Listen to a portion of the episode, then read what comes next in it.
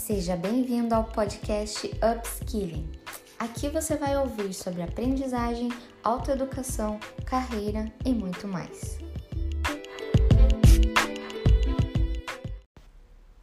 O episódio de hoje é Como ser um bom funcionário. E a minha proposta hoje é trazer uma nova perspectiva sobre o rótulo de ser um bom funcionário, além daquelas características básicas e óbvias que nós já temos como definição. E essas características são: primeiro, a pontualidade.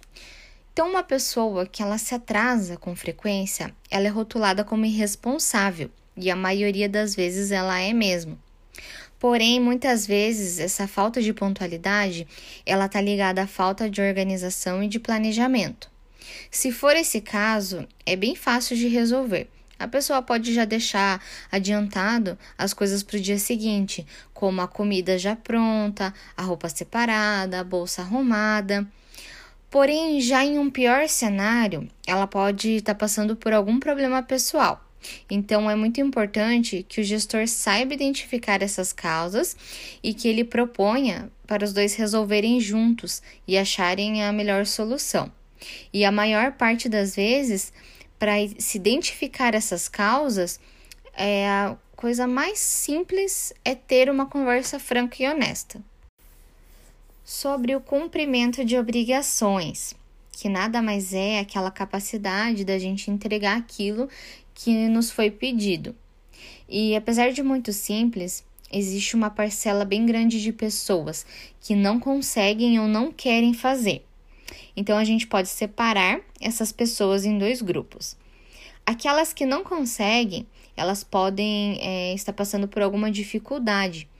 Então, mais uma vez, cabe à gestão né, identificar essas dificuldades e fornecer um treinamento, uma mentoria, ou o que for mais adequado para cada caso.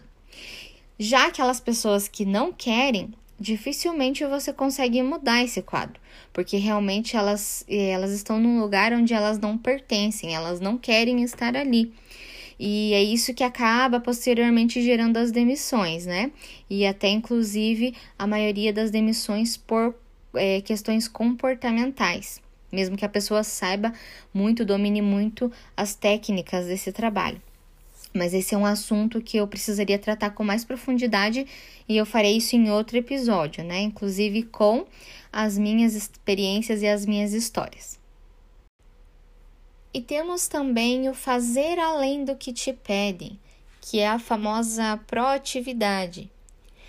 Porém, nós temos que tomar um pouco de cuidado com isso porque cada empresa e cada gestão tem um tipo de resposta a determinada dosagem dessa proatividade. Você pode descobrir mais como agir deixando as expectativas bem alinhadas na seleção, ou seja, perguntar o que a empresa espera de você e quais são as características né, que eles admiram, que eles esperam da pessoa que vai trabalhar. Então, aqui você precisa conhecer bem sobre a empresa, sobre os gestores, a cultura e os valores. E aí você já consegue identificando qual a dosagem que você deve operar. É importante você ter esse olhar, porque às vezes o excesso pode ser prejudicial e não benéfico.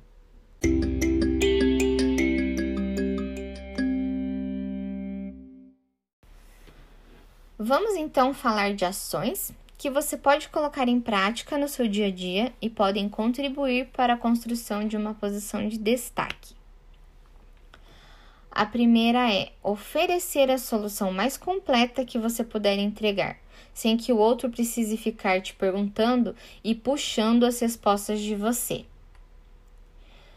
Sabe quando você chega numa loja e pergunta: Oi, tudo bem? Eu vou a um casamento e eu preciso de um vestido longo e azul e a vendedora não tem aquele produto na loja. Então ela simplesmente te responde: Ah, eu não tenho, não tenho nenhum vestido assim. Daí paira aquele silêncio, você agradece e depois vai embora. É surreal pensar em como isso acontece com tanta frequência e que esse vendedor poderia muito bem ter oferecido uma outra solução, mostrado uma outra opção. E ter essa oportunidade de fazer uma venda ou de criar uma relação de confiança e eficiência, mesmo que a cliente não quisesse outro item a não ser aquele específico, com certeza ela voltaria numa nova oportunidade. E morando aqui no Japão, é nítido demais ver esse contraste entre os estabelecimentos comerciais com relação ao atendimento. Aqui dificilmente você é maltratado num local. Pelo contrário, a cordialidade, a vontade de resolver os problemas é uma parte total da cultura deles. E por isso eu fico pasma quando as pessoas acham que atendimento de qualidade é diferencial. E não é, é obrigação não é diferencial. É o mínimo que né, um prestador de serviço pode oferecer para os seus clientes. Ter sempre foco nos acontecimentos e não nas pessoas. O ambiente e os resultados eles mudam muito depois que você começa a tirar o foco de, por exemplo, um erro, alguma coisa que aconteceu ruim, tirar o foco da pessoa e levar esse foco para o acontecimento e principalmente para a resolução desse problema. Então, por exemplo, seu colega vai lá, comete um erro feio num relatório e você, em vez de discutir esse problema e ajudar com a solução, fica apontando o erro ligado à pessoa. E isso acaba fazendo você perder o maior tempo em uma coisa inútil. Então você pode começar trocando todas as críticas às pessoas e começar a discutir os fatos e principalmente as soluções. Isso é um belo sinal de amadurecimento e de inteligência emocional. Mantenha um ambiente organizado, tanto físico quanto de conhecimento. É terrível trabalhar num ambiente bagunçado, mesmo que você saiba exatamente onde as coisas estão. Então mantenha essa organização física e seja mais minimalista possível. Suma com tudo que não for útil, tenha poucas coisas e tenha aversão a ser um acumulador. Quanto ao conhecimento, mantenha os arquivos, informações de uma maneira estruturada, para ser de fácil acesso e de fácil consulta. Tudo que você puder para fazer otimizar tempo, faça. Separar a vida pessoal da profissional. Esse é um tema polêmico e sempre dividiu opiniões. A minha opinião é que não se pode separar totalmente os dois, porque a união é a construção de quem você é e isso é inevitável. Então aprenda a administrar isso de uma forma que uma coisa não atrapalhe a outra. Se isso estiver acontecendo, Está na hora de você ligar o alerta e reavaliar a sua postura e suas ações. Quando você tem conhecimento de quem é, entende que tudo que você faz é a construção da sua personalidade, seja ela pessoal ou profissional, você consegue trabalhar os dois de forma estratégica, sem deixar de ser autêntico.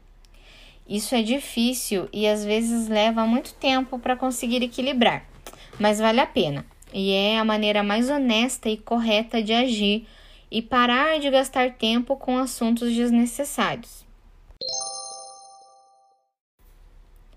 Não deixe nada mal entendido. Todos os problemas que você tiver, resolva o quanto antes e da forma mais verdadeira e clara possível. Não deixe para amanhã e não finja que nada aconteceu. Deixe sempre todos os pontos claros e resolvidos, toca para frente e siga dessa forma sempre. Isso vai te poupar tempo e energia, além de ser a melhor maneira para se viver em sociedade. E você pode levar isso para a vida pessoal também. Claro que na pessoal tem muita coisa que você deve simplesmente ignorar, mas muitas coisas podem ser resolvidas com uma conversa direta e resolutiva. Faça o que tem que fazer, mesmo se você estiver se sentindo desconfortável. Na vida, nós precisamos fazer milhares de coisas desconfortáveis, e dependendo da fase, elas vão ser maioria do que as que nos dão prazer. Para ajudar a passar por esse desconforto da melhor maneira possível, tenha consciência de que é algo passageiro e não permanente, de qual resultado isso te trará e qual é o seu objetivo. Então, tem coisas que simplesmente você terá que fazer E não ficar nesse limbo de sofrimento vai te ajudar a sair mais rápido dessas situações.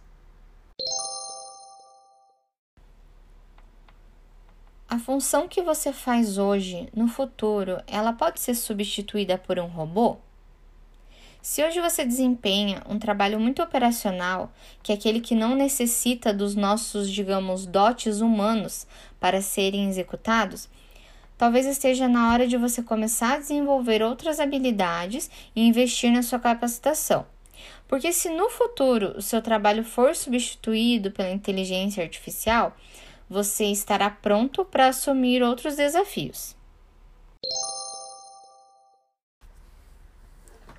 E para fechar esse combo, vamos falar sobre empatia. O que nós estamos vivendo agora é uma era de vulgarização e distorção de muitos termos, e a empatia é um desses. Então, descola um pouco de tudo aquilo que você costuma ouvir aí sobre empatia. Porque ser empático ela é uma característica de personalidade e tem pessoas que têm menos inclinação para isso. Isso não quer dizer que essa pessoa seja má ou seja insensível. Muitas precisam que os outros lhe digam como estão se sentindo, porque têm dificuldade de fazer essa leitura. Então, às vezes, a melhor forma de resolver algo é simplesmente falar de forma clara sobre o que está acontecendo, ou, se for o seu caso, fazer perguntas mais abertas às outras pessoas te ajuda a compreender e fazer essa leitura. Espero que vocês tenham gostado dessas reflexões e que elas possam te ajudar. E até a próxima!